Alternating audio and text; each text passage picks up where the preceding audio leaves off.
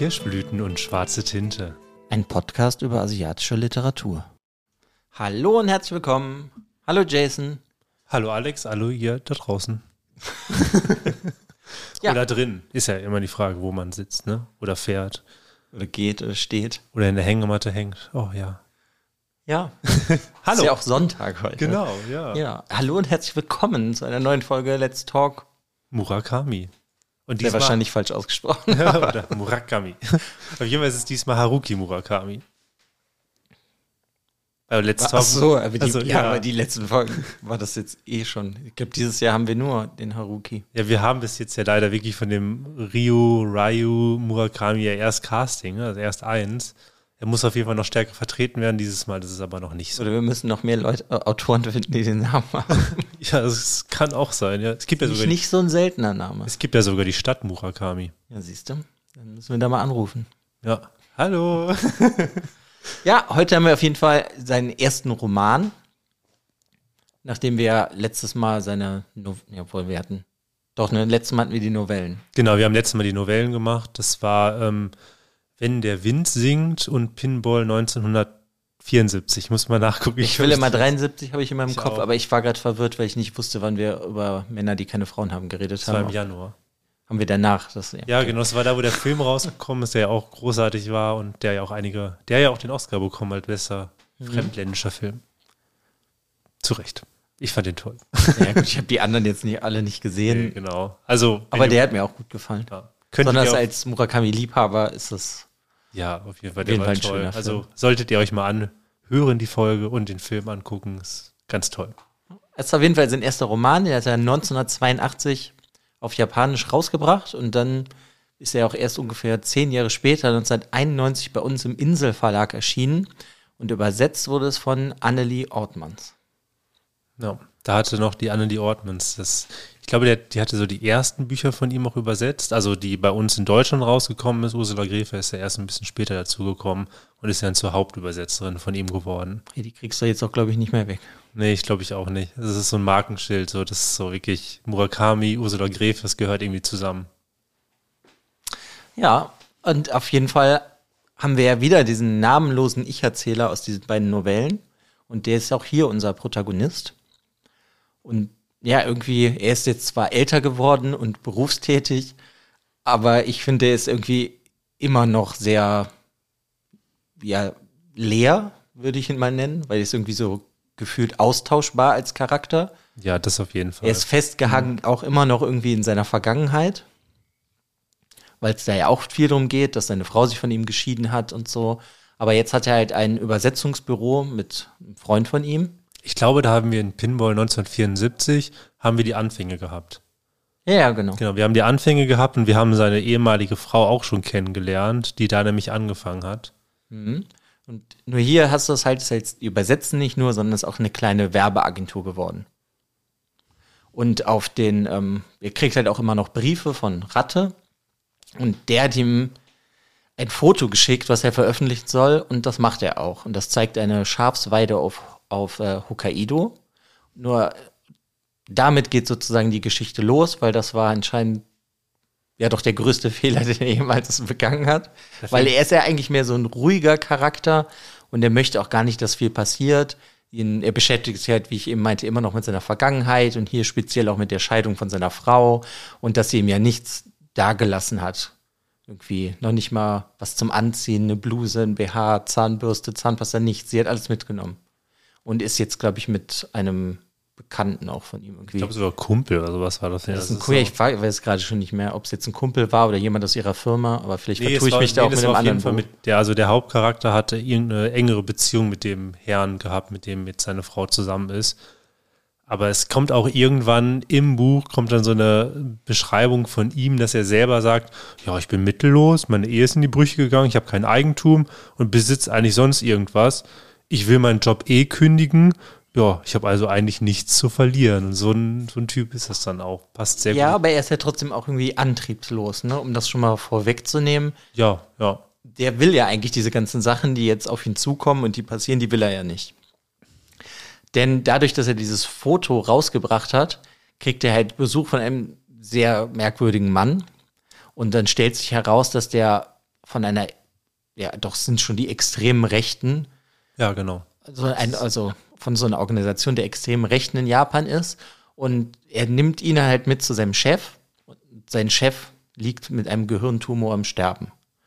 Und dann kommt halt im Endeffekt heraus, dass es etwas, das auf diesem Bild, was er halt veröffentlicht hat, dass da ein Schaf ist, ein besonderes Schaf.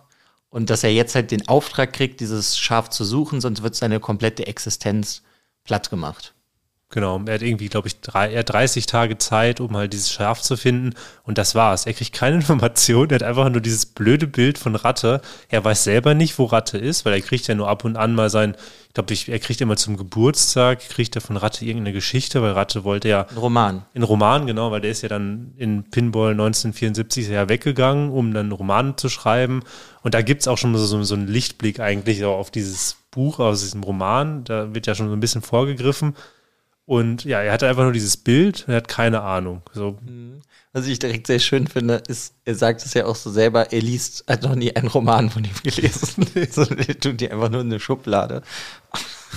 Ja, ich, ich weiß gar nicht, ich glaube, er ist sich nicht ganz so sicher, ob es gut ist oder er will, er hat auch kein Interesse. Ich habe eh das Gefühl, dass er so ein, so ein, so ein ganz typischer Murakami-Charakter ist, aber irgendwie auch noch ein bisschen extremer, weil der einfach komplett antriebslos ist. Er hat keinen Bock auf irgendwas, er will eigentlich nur ein ruhiges Leben eigentlich will er eine Veränderung, aber er müsste ja für die Veränderung was verändern und das ist schon zu viel für ihn.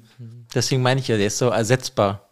Ja. Weil er halt eigentlich, er hat ja nicht wirklich irgendwas, was ihn besonders macht. Nee, aber er, dieses. Er redet ja auch so von sich, als wäre er so untere Schicht. Ja. Ja. Er irgendwie sein ganzes Leben eigentlich unsinnig ist. So fühlt er, also so habe ich, so nehme ich ihn immer wahr. Ja, er ist auf jeden Fall jemand, der weiß nicht, wo es hingehen soll. Ne? Es ist ja, also er, ist, er, weiß überhaupt nicht, wo es hingehen soll. Nee, aber er, er macht nur eine Sache und die finde ich halt ganz seltsam. Er schreibt ja dann auch so Texte mit seiner Werbeagentur und übersetzt und dann macht er was für so eine Kampagne, für ähm, wo es um Ohren geht. Mhm. Und da entdeckt er ja ein Ohrenmodel. In, ja, ich weiß auch nicht, die, die Ohren von ihr findet er sehr besonders und möchte sie dann auch kennenlernen. Und das ist so das Einzige, finde ich, wo er so ein bisschen Antrieb hat. Er will sie unbedingt kennenlernen. Er möchte, ja, und dann, dann, dann baut er ja auch irgendwie so eine komische Fake-Story auf, um sie dann wirklich zu treffen, so als wäre das so ein Pressetermin. Und dann sitzt er ihr auch gegenüber und sagt, und sagt so, ja, okay, ähm, aber ich dachte, das wäre jetzt alles vorbei schon mit meinen Fotos und sowas. Was, was ist denn? Worum geht's denn? Er so, ja, es geht gar nicht um die Arbeit. Ich wollte sie einfach nur treffen. Ich fand ihre mhm. Ohren toll. So, so richtig weird. ja, es ist speziell, nenne ich es mal. Ist ja, da. ja. ja, auf jeden Fall stellt sich dann auch noch irgendwie heraus, dass diese, dieses Schaf, was mit diesem im Sterben liegenden Mann zu tun hat. Und das ist halt dann ein großes Geheimnis, was im Generellen gelöst wird. Das heißt, er muss irgendwie wie auf so eine, ja, er geht auf die wilde Schafsjagd, so wie das halt heißt. Genau. Und er nimmt halt seine Freundin mit den hübschen Ohren, in Anführungszeichen, die kommt halt mit und ja, so geht dann halt das Abenteuer richtig los. Ja. hier machen wir auch, glaube ich, einfach den Cut erstmal für den Inhalt, bevor wir in die Buchbesprechung gehen. Weil das ist halt schon ein Buch, das lebt davon, dass man nicht weiß, was auf ihn zukommt. Genau, es ist im, im Gegensatz zu manchen anderen Büchern von ihm ist es auch, also es ist sehr schnell so von den, von den Sachen, die passieren. Es ist ja auch ein sehr kurzes Buch, es sind so um die knapp über 300 Seiten, aber es ist relativ schnell gepaced. Also man, es ist auch, und es ist auch wirklich spannend. Also man hat halt häufiger bei Murakami so dieses, es geht um irgendwas Geheimnisvolles, Fantastisches, man versteht es nicht, man möchte so wissen, wie es weitergeht. Aber man liebt eigentlich eher im Buch zu sein. Und hier ist es wirklich, man möchte, man möchte immer mehr über dieses Schaf, über dieses Geheimnis, über dieses Mysterium, über diese Organisation, die auch hinter diesem großen Boss, der dann dann diesen Auftrag gibt, steckt. Und das weiß man am Anfang alles gar nicht. Man weiß am Anfang überhaupt nicht, wo es hingeht. Das ja, das ist ja gerade das Schöne. Aber hier mhm. macht er ja dann direkt dieses, indem er halt dieses Schaf benutzt, was halt ja für für was steht, mhm. ohne das jetzt halt das zu, zu, zu verraten, ähm, macht er ja das, was er dann immer wieder macht, dass er irgendwas Mysteriöses aufwirft, was nicht wirklich erklärbar ist. Und das, ähm, finde ich, merkst du halt hier richtig. Das ist einfach schon, finde ich, echt faszinierend, dass er das hier schon macht und dann in so vielen Büchern später immer wieder in irgendeiner anderen Form. Es ist halt nicht immer genau das Gleiche, aber wenn du den halt viel liest, den Murakami, finde ich, merkt man schon, dass das sich ähnelt. Das stimmt, ja. Also überhaupt so diese, diese, diese Kraft, die vielleicht die Menschen in irgendeiner Form beeinflussen kann. Generell dieses Unerklärliche, das hast du ja in ganz vielen Büchern später bei ihm. Also nicht alle, aber manche halt stärker, manche weniger stark. Ich finde aber bei dem Buch wird generell, darum ist es zum Beispiel jetzt schon vorgegriffen, ein super gut, mit dem man auch anfangen kann bei Murakami, wenn man so ein bisschen das Fantastische ähm, ja, entdecken möchte, weil er noch relativ viel erklärt, finde ich. Also es ist so, mhm. ähm, also es ist immer natürlich, es wird nicht alles erklärt, weil das kann Murakami sehr gut, weil ich finde, manche Autoren gehen manchmal bei der Erklärung zu weit und dann wird es halt unlogisch und er hört eigentlich genau dort auf, wo sich der Leser und die Leserin einfach dann noch selber seine, ihre Gedanken dann bilden können. Das heißt, es wird noch relativ viel erklärt und die Interpretation auch von diesem Schaf, die, es wird schon ein bisschen interpretiert und man, man geht sehr zufrieden eigentlich aus diesem Buch raus, finde ich. Ja, also ich finde, hier hat er noch Wert darauf gelegt, dass Leute mehr verstehen. Hm. Später war es ihm dann, glaube ich, einfach egal in den anderen Büchern. Weil dann kannst du so speziell, wenn ich jetzt so ein anderes Buch nehme, Kafka am Strand, da immer wenn ich das lese, kann ich was anderes interpretieren. Hier kannst du das nicht. Ja, er ist jetzt, hier ist es auch wirklich viel stärker, dass das Allermeiste, was in diesem Buch vorkommt, ist auch irgendwie wichtig oder bedeutend für die Handlung. Und das hat er mhm. bei vielen anderen Büchern nicht mehr. Dann, ich, er fährt mit der Straßenbahn von Ort A nach B, äh, lernt irgendjemand kennen, unterhält sich mit dem 20 Seiten, das kommt aber nie wieder vor. Das hast du hier weniger. Also hier ist es wirklich, darum auch dieses, ähm, ja, schnell geschrieben. Die Handlung ist auch wirklich spannend, weil alles irgendwie zusammenhängt. Mhm. Ja, was er, finde ich, hier auch schon macht, da greife ich jetzt nur so ein bisschen vor, dass der Höhepunkt des Buches kein richtiger Höhepunkt ist. Weißt du, was ich meine? Weißt du, es baut sich ja, alles so auf. Ja. Und aber es ist dann nicht so, hey, wie soll ich das sagen, als würde es explodieren. Nee, genau. Das also, sondern ja, ist ja. es halt irgendwie, ja, er baut diese Erwartung auf, aber dann lässt er die halt wieder so ein bisschen sinken und das finde ich total angenehm. Das dadurch stimmt, fühlt ja. sich das nicht, also weil es hat ja schon so ein bisschen Krimi-Thriller-Elemente, dadurch, dass du halt auch so schnell da durch willst durch die Geschichte. Aber dadurch, dass das nicht aufgebaut ist so und auch die, ähm, das Ende, ne, weißt du, die Erklärung von allem, was dann, an, warum das alles so passiert ist, das finde ich jetzt total cool. Und das macht dieses Buch auch so ein bisschen einzigartig. Das stimmt, weil häufig hast du bei Thrillern ja wirklich, also ich, der Ermittler, die Ermittlerin ist 90 Prozent des Buches unterwegs, hat keine Ahnung und trifft dann, was ich, am Ende auf irgendjemanden und du hast dann so klassisch diesen Bösewicht und er erzählt den ganzen Plan und dann verstehst du ja alles. Mhm. Da ist es eher so, er hat am Anfang keine Ahnung, kommt irgendwie von A nach B, aber entdeckt doch immer mehr und man versteht irgendwie alles viel Ja, man versteht besser. mehr, aber er ist auch so, er hat ja trotzdem irgendwie nicht so diesen richtigen Antrieb, auch später nicht im Buch. Das finde ich ja. halt irgendwie, er will zwar irgendwann dann auch wissen, warum das so ist, aber auch alle Schwierigkeiten, die ihm so in den Weg gesetzt werden, besonders dann auch von dieser rechten Organisation, das ist ihm halt trotzdem irgendwie alles so halb egal. Total. Also finde ich irgendwie so ganz erfrischend, mhm. wie er so, also ich weiß halt gar nicht, ob man das in das Genre Krimi-Thriller reintun würde. Ich meine, es ist ja schon sehr mage, voller magischer, Real, genau. voller magischem Realismus, mein Gott. Ja, nee, aber ich würde schon so, ja, es ist jetzt kein klassischer Krimi, aber ich könnte mir auch da wieder vorstellen, ich hatte das schon mal auch schon mal einer ähm, Freundin empfohlen, die auch gerne so irgendwie Krimis oder die liest jetzt nicht so viel, aber da habe ich mal empfohlen, hier guck mal, hier Murakami ist vielleicht mal was anderes. Es ist relativ schnell geschrieben, es ist auch spannend, also so, so, so ein Page-Turner, das ist ja auch, was viele Leute dann häufiger irgendwie möchten, dass man so durch dieses Buch gezogen wird, getrieben wird, aber auch immer mehr versteht und immer mit immer mehr Verständnis wirst du halt auch sehr seicht zum Ende gebracht. Das ist nicht so dieses, was du auch ja auch wieder da bei Murakami manchmal hast. Am Ende kriegst du so ein Brett vors Gesicht geschlagen. So ist es zum Beispiel bei Kafka am Strand. Das werden wir, denke ich mal, auch irgendwann ähm, besprechen. So, wo du dann einfach nur dahingestellt bist und denkst, okay, das muss ich jetzt aber erst noch ein bisschen überdenken. Hier wirst du aber langsam rangeführt und du verstehst eigentlich auch alles am Ende. Und das ist super gut. Das ist ja, du verstehst, was passiert, aber ob man das wirklich alles verstehen kann, ist halt nochmal, finde ich, eine andere Frage. Das stimmt, ja. Da fände ich zum Beispiel super interessant bei denjenigen, die das jetzt gerade hören, wenn das vielleicht der erste Murakami gewesen ist oder auch immer noch, also wenn die das jetzt gelesen haben und hören sich diese Folge an, ähm, wie ist es denn zum Beispiel euch gegangen? Also, weil wir haben natürlich schon viel von Murakami gelesen und bei uns beiden ist es nicht das erste Buch gewesen, was wir von Murakami gelesen haben. Das heißt, wir wussten, auf was wir uns einstellen können. So dieses fantastische, diese Charaktere, die ja auch immer wieder gerne vorkommen. Murakami Bingo ist ja auch so, so ein Thema, was jetzt später noch Später, auf, ja. Genau, es kommt später. auch da wieder Motive, die immer wieder kommen. Aber da fände ich es interessant, wie es bei, bei den Leuten ist, die das gerade vielleicht als erstes lesen. Also kommt ihr, habt ihr alles verstanden am Ende? Wart ihr einfach nur verwirrt? Wollt ihr nie wieder was von Murakami lesen? Fände ich sehr interessant. Oder wollt ihr mehr über Schafe wissen danach? Also ich Sucht persönlich, ihr mehr über Ja. Bücher, die über Schafe handeln? also es gibt bei mir, es gibt so ein paar Bücher, auch ganz speziell von Murakami. Also ich, da gibt es ja zum Beispiel dieses ähm, Mr. Aufziehvogel, das ist da mit den Brunnen und hier mit den Schafen. Es gibt so ein paar Punkte, die, was ich, die verfolgen mich, aber im positiven Sinne. Das ist wirklich, wenn ich an der Schafweide vorbei denke ich mir immer so, wo ist das Schaf mit dem Stern? Es ist sowieso, eh, wenn du das Thema nimmst, ist es ja eh immer wieder lustig, ne? Wir waren ja auch mal zusammen weg, das hieß doch auch irgendwas, da wo wir übernachtet haben. Ja, das goldene Schaf. Ah, ja, genau. Ja, ja. Ist ganz witzig. Ja, sind wir in ein paar Wochen ja wieder und dann dachte ich mir so, ach, wäre eigentlich genial, wenn die Folge genau dann rauskommen würde. Aber ja, es passt nicht ganz. Ja, ist aber, ja nicht schlimm. aber Schaf ist wirklich, Zumindest im selben Monat. ja, das stimmt. Aber jedes Mal, wenn ich irgendwas mit Schafen habe, das ist irgendwie, das ist total faszinierend. Das hat mich total gepackt, weil das, das ist ja im, im Großen und Ganzen haben wir ja hier auch besprechen wir ja diese Tetralogie von dem Ganzen.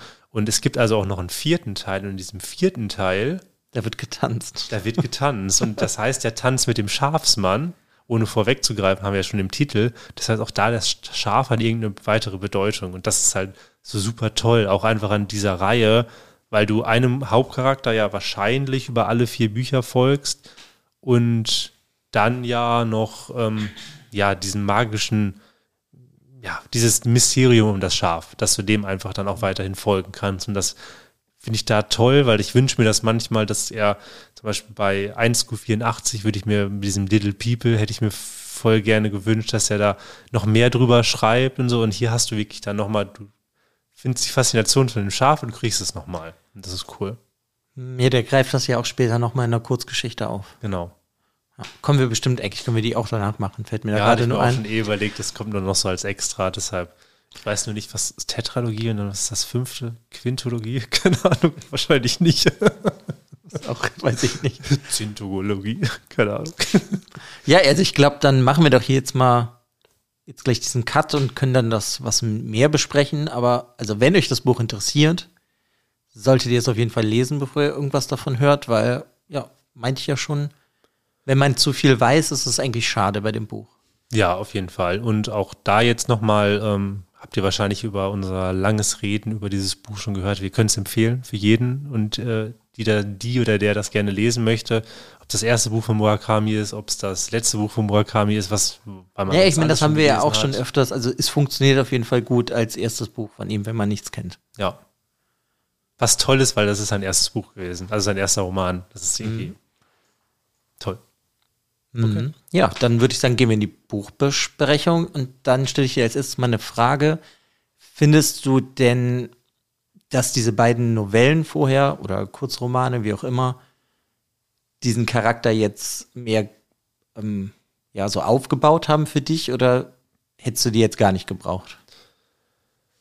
Also bei, wir haben ja schon mal in dem, ich glaube, das war bei Pinball 1974, haben wir ja sowieso schon mal so ein bisschen überlegt, ist das überhaupt der gleiche Charakter von äh, wenn, wenn, wenn der Wind singt? Deshalb, ich klammer, wenn der Wind singt jetzt mal aus, weil da bekommst du eigentlich nicht so viel Background. Also wenn das der gleiche Charakter ist, dann kriegst du irgendwie so, eine, so, eine, so ein bisschen so eine Beziehung zu diesem Menschen, den du nicht irgendwie packen kannst. Das ist, also das ist ganz schön, aber bei Pinball 74 finde ich, das finde ich ziemlich cool, dass du das als Vorgeplänkel bekommst. Weil ich bin mir, ich bin mir wirklich hundertprozentig sicher, dass es der gleiche Charakter ist, weil es wird irgendwann gesagt, dass wir, glaube ich, im Jahre 1979 sind. Also es ist wirklich fünf Jahre nach Pinball 1974. Also ich 78 sind wir. 78, okay. Aber es ist, ich meine, es waren irgendwie so vier, fünf Jahre ähm, von dem letzten, was passiert ist. Wir haben auch Ratte.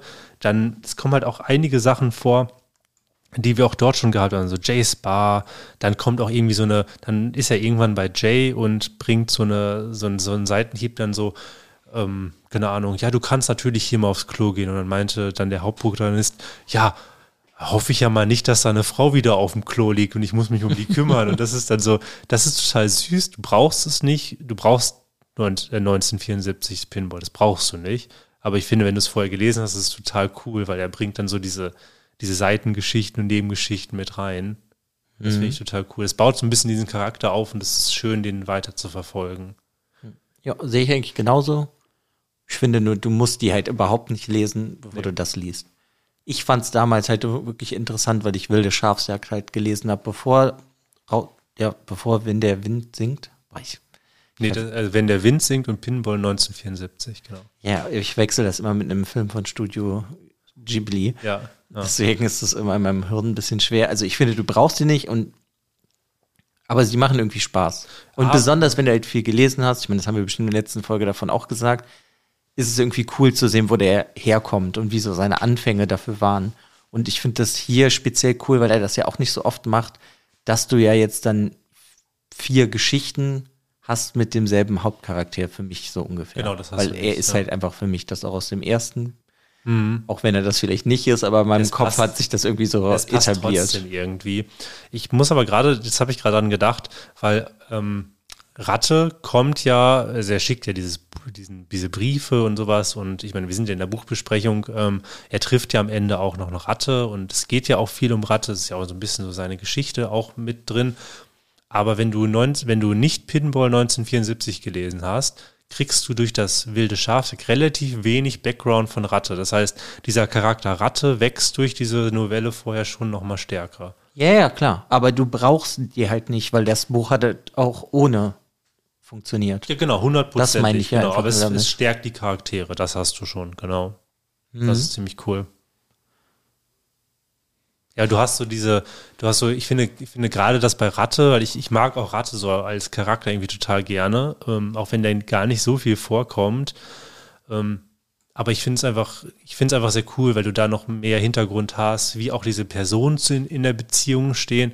Weil wenn du wilde Schafsjagd zum Beispiel liest, dann denkst du dir so, okay, Ratte, keine Ahnung, ist irgend so ein Dude, der hat ihm da einen Brief geschickt und die sind in einem ganz komischen Verhältnis zueinander. Und du kriegst ja dann irgendwann, wenn er dann auf Reisen geht, weil der ähm, Ratte hat ihn ja um einige Sachen noch gebeten, dass er irgendwie noch zu dieser Freundin fahren soll und sie dann Ja, der fährt noch mal nach Hause, geht ja zu Jace Bars, hat Genau. ja gerade schon besucht, noch diese Ex-Freundin von Ratte. Genau, und da verstehst du natürlich die ganzen Hintergründe, verstehst du dann besser, warum Ratte das wollte und warum das wichtig ist. Und das ist schon cool. Deshalb, an sich würde ich schon empfehlen, dass die Leute das vorher lesen. Aber wie du schon sagst, du brauchst es nicht, weil das ist, ich denke, auch eher wieder was für Leute, so Murakami-Liebhaber oder Liebhaberinnen, die gerne mehr haben möchten, mehr Hintergrund und auch das, wo ja auch, das ist ja auch ein Punkt, warum wir Stephen King gerne mögen, weil der auch gerne wieder von verschiedenen Geschichten das wieder irgendwo kleine Nebenstories oder der kommt dann, was ich, der Charakter kommt im Leben. Ja, du meinst, dass er immer wieder seine eigenen Sachen aufgreift. Genau, die und das macht halt. Murakami hier auch, aber du verstehst natürlich trotzdem alles, weil das ist ja schon sehr stark in so eine Handlung gepresst, das Buch. Ja, das macht Murakami ja vereinzelt. Ja. Manche Charaktere kommen ja in verschiedenen Romanen dann von ihm vor. Hier Ushikawa heißt der, der kommt auch in zwei Büchern vor. Genau, Shikawa kommt in zwei Büchern vor, aber er, er hat es nicht so häufig, aber du hast natürlich Nee, das, aber, aber dafür hat er ja dann, sag ich mal, da wo wir vorhin waren, dass sich halt wie diese übernatürlichen Kräfte schon irgendwie so ähneln, finde ich. Und deswegen, wenn du dann auch noch immer wieder dieselben Charaktere hättest, glaube ich, wäre das auch nicht ganz so toll. Weißt du, dann wäre das zu viel Wiederholung. Weil ich finde halt hier, ob du jetzt diese übernatürliche Kraft, die das Schaf hat, oder halt, wenn das Schaf ja die Menschen ja so besetzt, und die dann ja im Endeffekt mehr oder weniger so mit kontrolliert oder ob das diese übernatürliche Kraft ist. Ja, weil hier kommt das ja auch aus dem Zweiten Weltkrieg. Und äh, Mr. Aufziehvogel hat das ja auch was damit zu tun mit dem Zweiten Weltkrieg und da hast du ja auch diese Kraft. Das wird halt nur so ein bisschen anders ausgedrückt oder dann verarbeitet. Aber es ist ja irgendwie schon so eine ähnliche Kraft. Ja, das ist auf jeden Fall. Ja, wir haben ja auch immer schon wieder mal überlegt, hängen vielleicht diese Kräfte wirklich auch so zusammen? Ist das so irgendwie so seine, hängen vielleicht auch alle Geschichten, in sind, spielen die alle in einer Welt? Gibt es in irgendeiner Verbindung? Wir haben das jetzt nie so weiter ausdiskutiert und mal überlegt, aber es ist so, wie du schon sagst, dadurch, dass bestimmte Punkte oder auch so dieses, die Metapher oder eine Idee, das ist ja dann auch bei der Ermordung des Kommentatore, das kommt immer wieder vor und da hast du jetzt in dem Buch natürlich auch super Anfänge, auch gerade um Leute da wieder heranzuführen an seine fantastischen Elemente. Und dieses Schaf ist einfach toll. Das funktioniert auch irgendwie einfach super gut. Weil es ist so skurril. Auch, ich meine, wir sind ja in der Buchbesprechung, Ja. wenn das halt später einfach dieser Mensch mit diesem Schafskostüm ist, das ist so skurril, dieser Höhepunkt. Und das meinte ich halt auch vorhin mit, dass das ja nicht so wie so explodiert, obwohl es später eine Explosion gibt. Ja, das fand ich auch sehr Ja, witzig. ich weiß, das habe ich extra gemacht. aber da muss man das Buch halt für kennen. Aber die- eigentlich ist ja der Höhepunkt dieses Gespräch, was er ja dann mit Ratte, a.k.a. dem Schafsmann führt. Und das ist so, so anti, weißt du? Aber da habe ich direkt eine Frage. Das habe ich mich jetzt, also wir haben es ja schon mehrmals gelesen, dann auch noch gehört, auch da wieder das Hörbuch von David besprochen, also gelesen von David Nathan, sehr, sehr zu empfehlen. Ähm, aber als ich das jetzt das letzte Mal jetzt nochmal auch als Vorbereitung für diese Folge nochmal gehört habe und das kam dann diese Szene, wo er diesen Schafsmann trifft. Ich war mir irgendwie nicht sicher, der Schafsmann ist ja nicht das Schaf, was die Menschen besetzt. Das ist irgendwas anderes, oder? Oder ist das das, weil es ist ja so, dass das Schaf sich in die, die Menschen besetzt und sie dann so ein bisschen kontrolliert und denen auch irgendwie mehr Macht gibt und auch wahrscheinlich so ich, mehr Gedankenströme und mehr Durchblick. Aber bei dem Schafsmann dachte ich mir, das ist aber jetzt ja nicht dieses besetzte Schaf oder Naja, es ist die Form, die dem Protagonisten gezeigt wird. also es ist schon dieser, dieses besetzte Schaf, die jetzt und Es ist das Schaf, was Leute und es zeigt sich übernimmt. Jetzt, das heißt, es zeigt sich wirklich mal. Ja, weiß ich nicht. Das finde ich ist dahingestellt, weil es kann halt auch einfach, finde ich, nur die Form sein, die halt der Protagonist halt sieht. Damit er vielleicht damit klarkommt. Weißt du, das nicht glaube, also ich glaube, das kannst du so ein bisschen frei interpretieren. Das heißt, da ist es so gewesen, dass ich Schaf- glaube halt, es ist ganz nur, dass das relativ viel mit Ratte zu tun hat, weil dieser Schafsmann, der trinkt ja die ganze Zeit Alkohol und raucht Zigaretten. ja. Und das sind dann wie so Eigenschaften, die Ratte ja auch hatte. Ja, aber da ist es dann ja zum Beispiel genau andersrum. Du Oder, ja, sorry, das Ja, ja, noch. erzähl. Vielleicht könnte es natürlich auch sein, weil Ratte sich ja umgebracht hat mit dem Schaf in sich drin, dass das dann diese Form ist von diesem Schaf, was dann in ihm gestorben ist.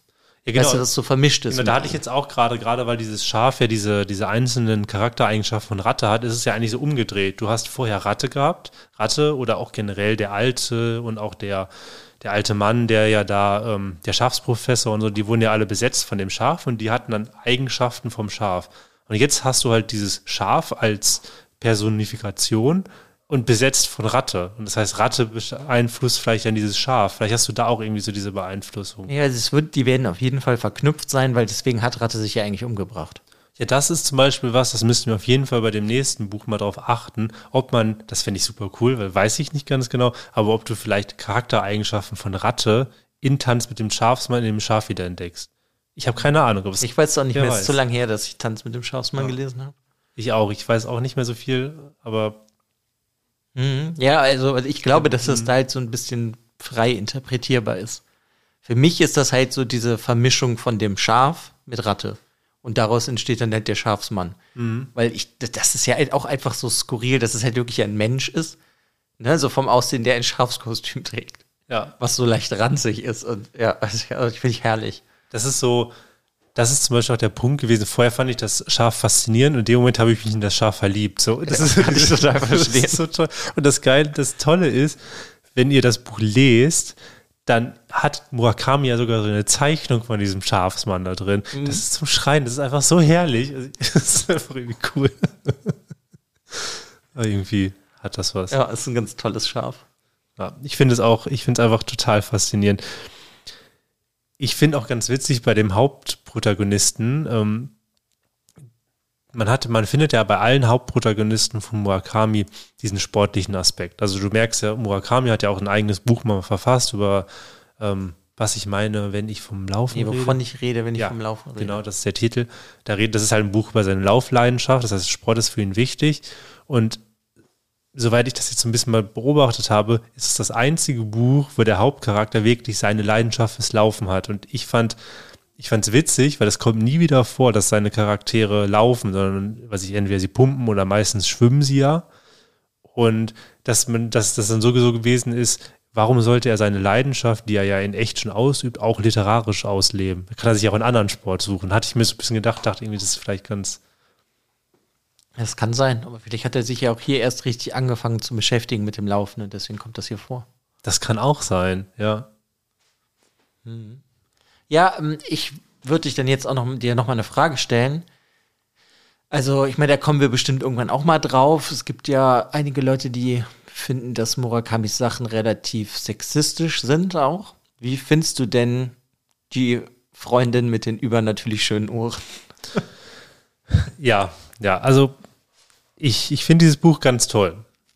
Ähm, aber, das ist das Aber, was ich auch an diesem Buch habe, das ist so ein bisschen so seine, seine Frauenfigur. Und ich, ich mag diese Figur, wie er sie auf, also er, er baut sie ja nicht wirklich auf. Also an sich mag ich so dieses, diese, diese Person, auch weil, weil, diese, weil diese Frau den Hauptprotagonisten ja auch dazu treibt, überhaupt auf die Suche zu gehen und hat auch so, so dieses Mysteriöse. Das baut er ja gerne in sein. Also dieses Mittel zum Zweck.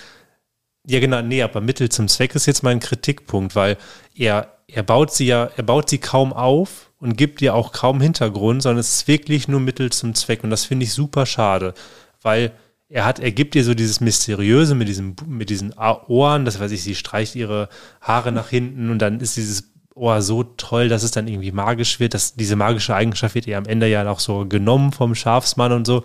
Und das ist so toll, weil das ist so dieses, was ich bei Murakami auch liebe, dass er so diese dieses Fantastische halt einbaut. Und das gibt er ihr auch als Charaktereigenschaft, aber das ist ihre einzige Eigenschaft. Und das finde ich schade, weil er gibt ihr kaum Hintergrund und sie ist wirklich nur Mittel zum Zweck. Und das finde ich sehr schwach und das, das stört mich so ein bisschen, okay. gerade am Anfang. Also stört mich zum Beispiel in dem Buch gar nicht, weil ich das Gefühl, weil ich meinte ja auch schon, dass der Protagonist so leer wirkt. Mhm. Der ist auch austauschbar. Der, hat, der ist auch nicht wirklich ausgearbeitet für mich. Nee, der überhaupt nicht. Und der genau. ist auch eigentlich nur so Mittel zum Zweck, dass wir diese Geschichte erleben. Ja, das, und ich ja. muss einen, mhm. sie hat für mich die absolut schönsten Satz im Buch. Mhm. Sie sagte mich, also sie reden ja irgendwie dann, sie führen ja an Anführungszeichen tiefgehende Gespräche, was sie ja nicht wirklich tun, aber irgendwann sagt sie zu ihm, Körperzellern erneuern sich monatlich. Und deshalb, sie hielt mir ihre schlanke Hand vor die Augen, ist fast alles, was du von mir zu wissen glaubst, nichts als Erinnerung finde den Satz total toll. Ich kann mich auch an den Satz noch erinnern. Ja, das, ist, das, das, ist für mich so der schönste Satz im Buch. Mhm. Weiß ich ja. auch nicht. Also, also ich kann die Kritikpunkte verstehen und die habe ich eigentlich auch so. Nur bei dem Buch finde ich es halt irgendwie nicht so schlimm. Ja, weil die alle halt für mich nur wirken als Mittel zum Zweck. Genau, das genau. Das ist ja auch, das ist ja manchmal diese Diskussion wird dann ja sehr stark auf eine Person in, in diesem, in, in, diesem, in dem Buch, in dem Roman, da rumgehackt, nenne ich es jetzt halt wirklich, weil dann häufig der Gesamtkontext nicht genommen wird. Und wenn man jetzt hier den Gesamtkontext sieht, keine Person in dem Buch hat wirklich Hintergrund. Keine Person hat überhaupt einen Namen. Jede, jede Person ist entweder der Fahrer, der Boss, der namenlose Hauptprotagonist hat sowieso mit nie wirklich angesprochen. Dann ist es seine Frau mit den Ohren, Ratte, äh, der Schafsprofessor. Das sind alles, alle haben keine Namen. Also die mhm. sind also wirklich alle nur Mittel zum Zweck. Und wenn man das jetzt so sieht, ähm, ist sie ja auch nur Mittel zum Zweck. Genau. Und dann ist es halt in dieser Diskussion, ist das jetzt, was ich frauenfeindlich oder ist es nicht frauenfeindlich, finde ich es in dem Sinne nicht, weil es, weil alle ja nur Mittel zum Zweck sind. Ich muss dazu dann auch noch sagen, in Pinball 1973 finde ich die Zwillinge, ja, ich, ja, ich kann es mir nicht merken, äh, finde ich die Zwillinge, die da vorkommen, die ja irgendwie einfach auch nur als austauschbare Wesen da rumhängen, weil er sich ja ihre Namen auch gar nicht merken kann und ihnen einfach nur, ah, du hast diesen Pulli an, der ist pink, also heißt du pink. Mhm. Und du hast den an, der ist rot, die finde ich noch extremer. Also als sie hier.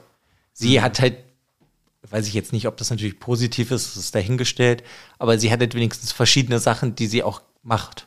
Weißt du, diese Zwillinge haben nichts gemacht, die haben ja eigentlich gefühlt kaum die Wohnung verlassen und kamen mir irgendwie, es wurde halt nicht jetzt explizit gesagt, aber eher nur so als Sexualpartner kam die mir vor für den Protagonisten. Und mhm. hier ist sie halt wenigstens die treibende Kraft, weil sonst wäre er einfach da geblieben und hätte nichts getan. Genau, ohne sie wäre nichts passiert. Also sie wird auch natürlich sexualisiert und er schläft auch mit ihr, aber irgendwie mag ich trotzdem dieses Zusammenspiel von diesen beiden Protagonisten. Ja, aber, aber sie funktionieren, weil sie halt beide, finde ich, so ein bisschen leer mhm. sind. Aber da ist ja auch wirklich, wie du schon sagst, ohne sie hätten wir dieses Buch nicht weil er hätte niemals, wäre er losgegangen und hätte angefangen. Das ist aber generell, du hast ja bei Murakami meistens antriebslose junge Männer, die Ende, Ende 20, Anfang 30 sind. Das ist ja so sein, sein Klischee, so ganz häufig. So irgendwie mögen wir es wahrscheinlich auch. Wahrscheinlich, weil wir auch gerade in diesem Alter sind, keine Ahnung. Aber Ähm, kommt immer auf das Buch an. genau, ja. kommt immer auf das Buch an. Aber ganz häufig sind ja die Frauen bei ihm wirklich so die treibenden Kräfte, die dann die, den Protagonisten zu etwas bringen, ihm helfen, ihnen dann vielleicht dann auch eine Stütze bietet. Und sie hilft ihm überhaupt erstmal diesen Schritt zu gehen und das hilft ihm, hilft ihm ja auch total. Ja, weil, ja. Weil ohne, er, ohne sie wäre er nichts. Ja, und außerdem hinterfragt er ja auch in diesen Gesprächen, die die beiden führen, oder auch im generell, wenn er am Ende dann alleine in diesem Waldhaus dann ist, hinterfragt er sowieso ein paar Punkte. Ihm ist der Job überhaupt nicht mehr wichtig. Was will er überhaupt im Leben? Und ohne sie hätte er diese ganzen Ideen und Gedanken ja gar nicht gehabt. Deshalb ist es immer noch, es ist ja immer, darf man ja auch nicht vergessen, es ist immer noch eine literarische Figur. Aber mhm. sie ist zwar vom Hintergrund schwach gezeichnet, aber sie ist jetzt nicht nur als sexualisierte Protagonistin da. Das ist es ja, überhaupt nur teilweise. Nicht. Nur teilweise, aber das wäre jetzt halt zu wenig. Also das wäre jetzt zu schwach. Man muss halt alles auch im Gesamtkontext sehen. Aber, dann nochmal kurz mein Aber. Ich, ich weiß, dass Leute das kritisieren und ich weiß, dass es auch Leute stören wird. Und mich hat es auch ein bisschen am Anfang gestört, aber wenn man das alles im Gesamtkontext sieht, stört es ein bisschen weniger. Aber das gibt bei mir zum Beispiel einen kleinen Abzug. Aber ich liebe dieses Buch immer noch, weil diese Geschichte einfach so toll ist und ja, hm. man sollte jetzt, man sollte einen, einen Autoren nicht danach beurteilen, nach einem Charakter, den er vielleicht mal aufgebaut hat. Ja, ist es hier jetzt auch gar nicht wert. Also der hat ja, ja auch genau. noch, ich finde, er hat noch viel schlimmere Charaktere später und genau. aber auch viel bessere genau, Männer und Frauen. Ich habe hier halt immer noch das Gefühl, weil das halt sein erster Roman ist, dass die Charaktere eh noch nicht ganz so, weißt du, die sind nicht so also die sind der Mittelpunkt, weil es geht ja um diese Charaktere, aber sie wirken teilweise nicht wie der Mittelpunkt, sondern hier ist halt noch so die Geschichte. Und wenn du aber andere Romane später nimmst, da ist halt die Charakterisierung von den Leuten da ist viel krasser und weiß ich nicht, du kannst viel mehr hinter die Fassade blicken, was da vielleicht ist oder auch nicht ist. Und hier ist das, finde ich, eh noch nicht so. Ich finde, das ist sowieso das Besondere jetzt an dieser Trilogie der Ratte, also diese ersten drei Bücher, die beiden Novellen und jetzt dieser Roman, ist das Besondere. Darum lohnen die sich auch total zu lesen, weil du merkst, dass Murakami herumexperimentiert. In, den er, in dem allerersten Buch, also der Novella, wenn der Wind singt, das hat ja gar keine Handlung. Das sind einfach wirklich nur so wie Episoden. In Pinball gibt er dem Ganzen noch ein bisschen mehr Handlung, aber er experimentiert immer noch. Hier gibt er dem Ganzen fast nur Handlung und hört auf mit diesen ganzen Episoden und du merkst, dass er in den späteren Romanen so seinen Mittelweg gefunden hat. Er hat immer noch eine Handlung, die einen irgendwie halt antreibt, aber auch diese ganzen Nebengeschichten, die ihn halt total ausmachen. Und das ist sehr interessant, das zu, wenn, wenn man die drei Bücher gelesen hat, zu gucken, wie er sich weiterentwickelt hat. Und wenn man sich jetzt seine letzten Werke anguckt, finde, hat man da die ganzen Stärken.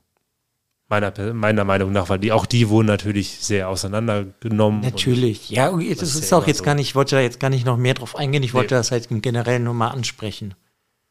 No. Und das ist ja jetzt auch hier nicht der, wir haten nicht Murakami sonst. Nee, genau, aber wir, ich meine, es ist ja auch so, dadurch, dass es immer wieder eine Diskussion ist, finde ich, ist es ja auch in, in, Ordnung, wenn man da einfach mal drüber redet. Und ja, äh, wir, wir verstehen ja das Problem dabei. Ähm, ja, ich kann das Problem auch sehen und genau. ich kann das auch verstehen. Ja. War mir halt nur wichtig, das im Generell mal anzusprechen. Ja, nee, finde ich auch gut. Trotzdem ist das Schaf sehr toll. das sind wir ja, das ist auch der beste Charakter im Buch, ja. das Schaf. Aber da, Obwohl es da gibt es noch was ganz Starkes, das ist dann auch im nächsten Buch noch viel wichtiger. Ich mag einfach generell diese kompletten Szenen, die sich dann abspielen in diesem Hotel Dolphin. Mhm. Ich finde das ganz toll das ist auch einfach, es ist so, ja, so nach dem, lass doch in dieses Hotel gehen, das heißt Dolphin. Und dann gehen die da rein und dann übernachten die ja da so ein paar Tage und dann reden sie ja mit dem Besitzer und der eigentlich alles da macht. Der steht ja an der, an der Theke, nee, Rezeption heißt das. Ja, Theke. das ist ja erstmal das Tollste. Sie kommen rein, klingeln mehrmals und dann schläft halt irgendein Typ auf dem Sofa und mhm. irgendwann ist, merken die so, okay, und er steht dann irgendwann auf so, ja, tut mir leid, ich bin hier der Besitzer, was wollt ihr denn von mir? ja, das, das meine ich jetzt. So diese, dieses komplette Hotel, das ist ja auch schon so magisch und das wird im nächsten Buch ja noch richtig magisch, dieses, äh, dieses mhm. Hotel.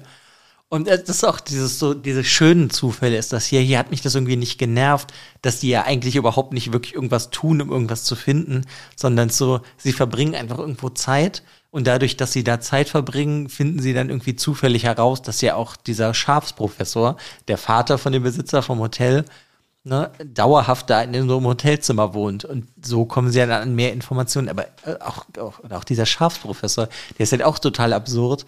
Aber irgendwie sind diese, ist dieses ganze Hotel Dolphin, finde ich das irgendwie super cool.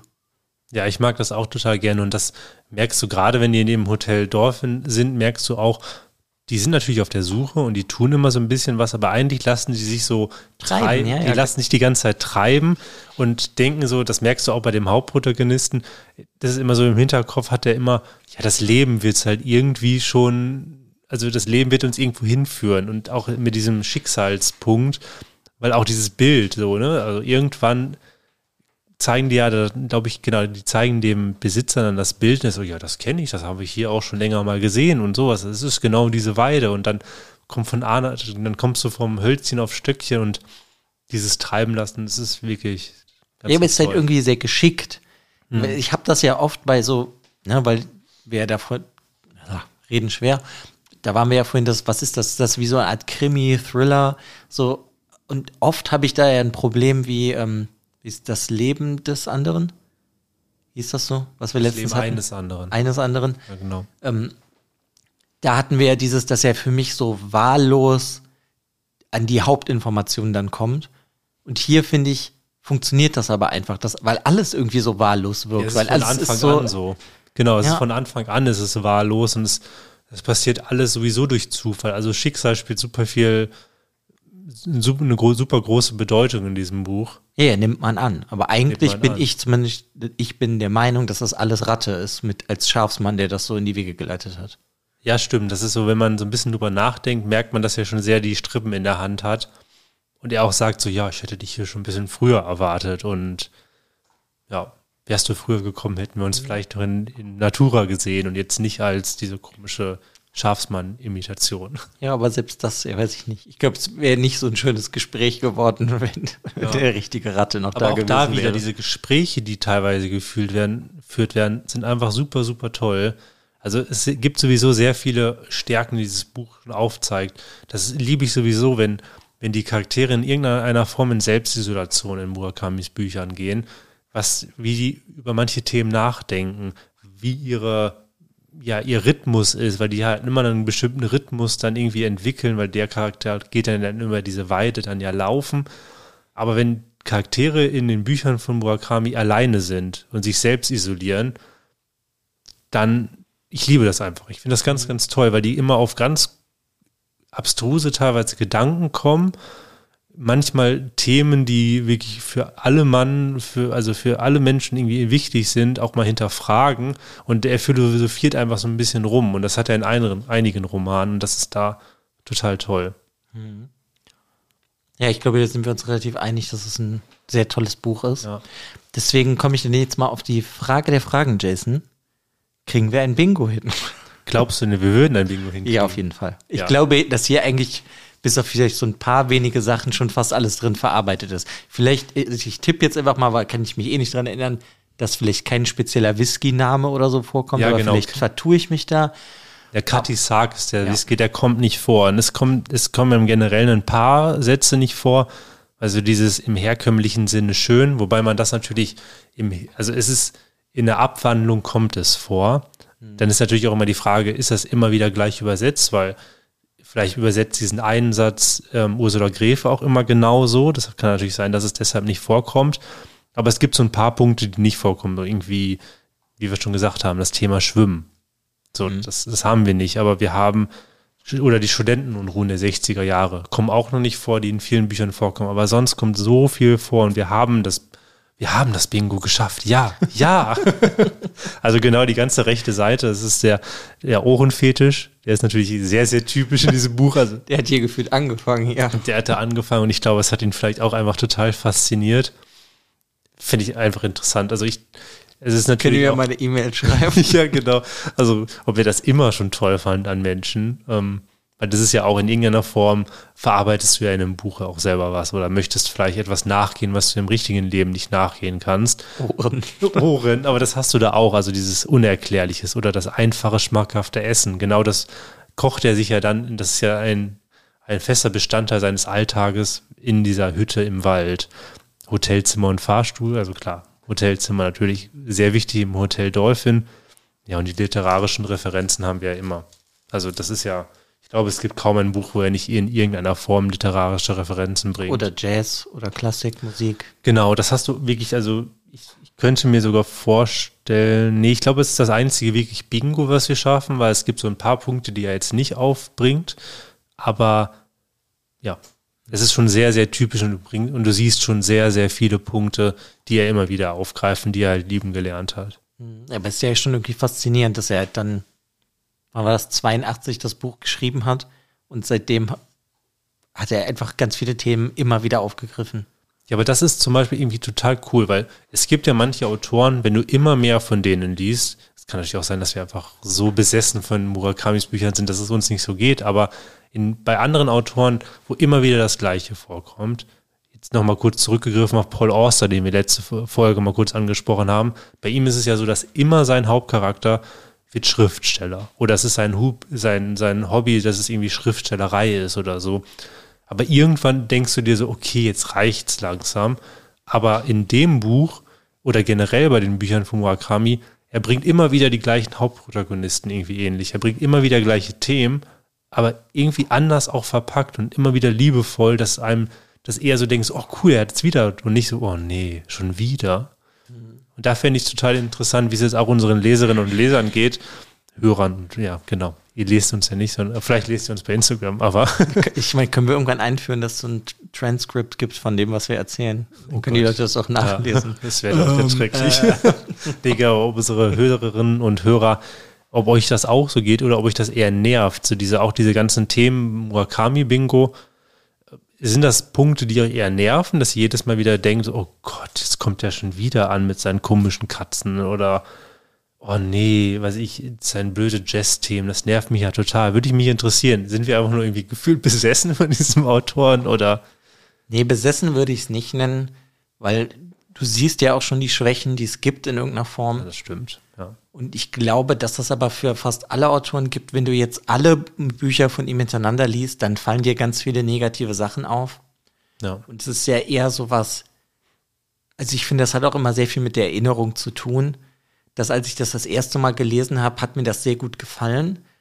Und dann kann ich das irgendwann wieder greifen. Aber wenn ich jetzt, ähm, weiß ich nicht, wirklich zehn Bücher von ihm hintereinander lesen würde, dann hätte ich auch mehr Sachen, die mich vielleicht nerven würden. Hm. Aber das, ich meine, es kommt ja jetzt auch nicht fünf neue Bücher pro Jahr raus, sondern es ist ja dann eher immer so ein, ja, so ein, zwei, drei, weiß ich nicht, ähm, lese ich halt noch mal pro Jahr. Und dann ist das ja auch ich meine, ich weiß ja schon, was auf mich zukommt. Und dann ist das irgendwie so eine frohe Erwartung, die ich habe, einfach vielleicht wieder dieses schöne Erlebnis zu haben. Und dann finde ich das auch alles nicht so nervig. Ja, und halt auch dieses, dieser Punkt des Fantastischen oder Unerklärlichen. Das ist natürlich das, was einen immer wieder in die Bücher treibt, weil man möchte es ja verstehen. Man versteht es nie gleich, finde ich. Mhm. Und immer wieder anders und natürlich nie ganz. Darum kannst du super viel reininterpretieren. Und darum machen die Bücher auch immer wieder Spaß. Ja, also ich glaube, das ist das. Mhm. Ja.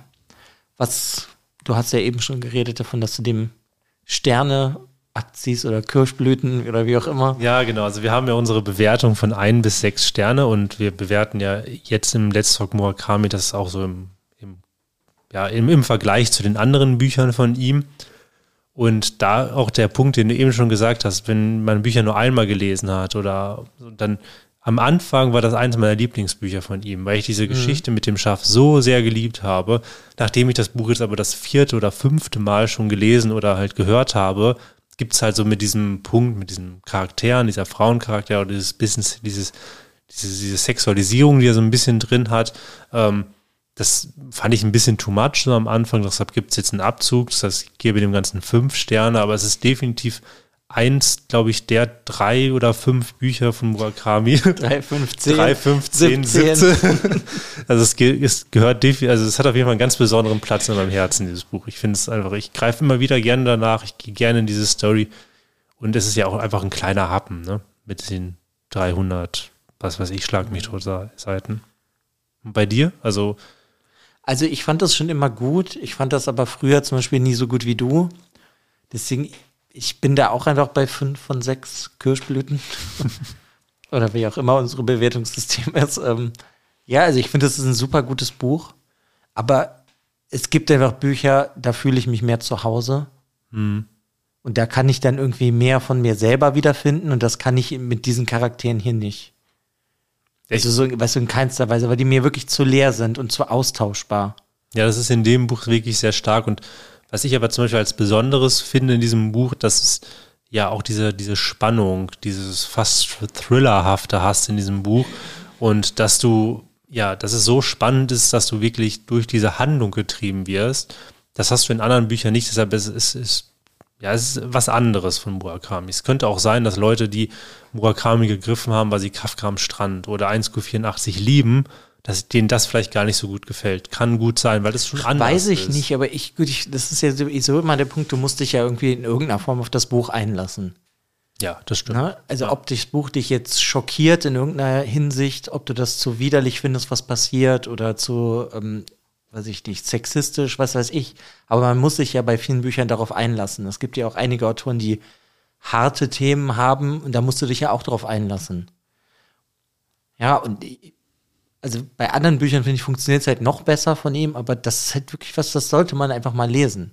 Auch wenn man, weiß ich nicht, Kafka besser findet oder 1Q. Ja, Ja, und- 1Q hat generell, wenn ich das nehme, das hat halt viel stärkere Charaktere. Mhm. Kafka hat halt viel mehr noch dieses mit sich selber sich auseinandersetzen. Und das finde ich halt ganz stark. Deswegen kann ich bei ihm, also bei Kafka, Tamura, kann ich halt viel mehr von mir selber sehen. Und der spielt ja ja auch noch mit ganz anderen Themen, ne? Mit diesem von zu Hause ausreißen, das, was du da bis jetzt hattest, hinter dir lassen. Und das hat er hier halt nicht. Also ich finde, die Geschichte funktioniert halt einfach super gut. Aber halt die Charaktere sind mir wirklich zu blass und ja, es geht auf jeden Fall besser. Aber sollte man mal lesen. Ja, und das Tolle, was wir auch jetzt schon mehrmals angesprochen haben, es ist ein Buch, wo der Charakter immer wieder vorkommt. Und es gibt ja auch noch ein nachfolgendes Buch, was ja jetzt in den nächsten Monaten bei uns auch irgendwann in dem nächsten Let's Talk Murakami dann auch aufgebracht wird. Also, Ja, ja, klar, Tanz mit dem werden. Schafsmann, das ist, Ja. das, das macht ja, ich meine, deswegen wollten wir das ja eh hier machen, weil das ja auch dann mal jetzt vier Bücher sind, die mehr oder weniger alle miteinander zusammenhängen. Ja, und das, Das Buch ist, hat ja, ja, genau. das ist halt wirklich was Besonderes. Und das finde ich halt einfach auch irgendwie cool. Und ja, also ich würde mich einfach interessieren, was ihr zum Beispiel auch davon haltet. Und genau. Vielleicht lest Tanz mit dem Schafsmann, bevor wir das nächste Buch besprechen. Das wird auf jeden Fall ein paar Wochen dauern, bis es rauskommt, die Folge dazu. Wir müssen es nämlich auch eh nochmal selber nochmal lesen. Deshalb auch ihr habt Zeit, das Buch vielleicht zu lesen, beide Bücher zu lesen. Und dann könnt ihr euch auch die Folge direkt anhören. Und nicht vor der, vor dem, vor der Spoilerwarnung aufhören müssen. So, und dann habe ich nämlich jetzt noch für den Abschluss, habe ich noch ein Zitat, das mag ich auch unglaublich gerne. Sie sagt zu ihm, also die Freundin mit den schönen Ohren, du, in ungefähr zehn Minuten kommt ein wichtiger Anruf. Irgendwas mit Schafen. Viele Schafe und ein spezielles Schaf. Er antwortet, Schafe? Ja, sagt sie und gab mir ihre halbgerauchte Zigarette. Ich nahm einen Zug und drückte sie im Aschenbecher aus. Und dann beginnt das Abenteuer.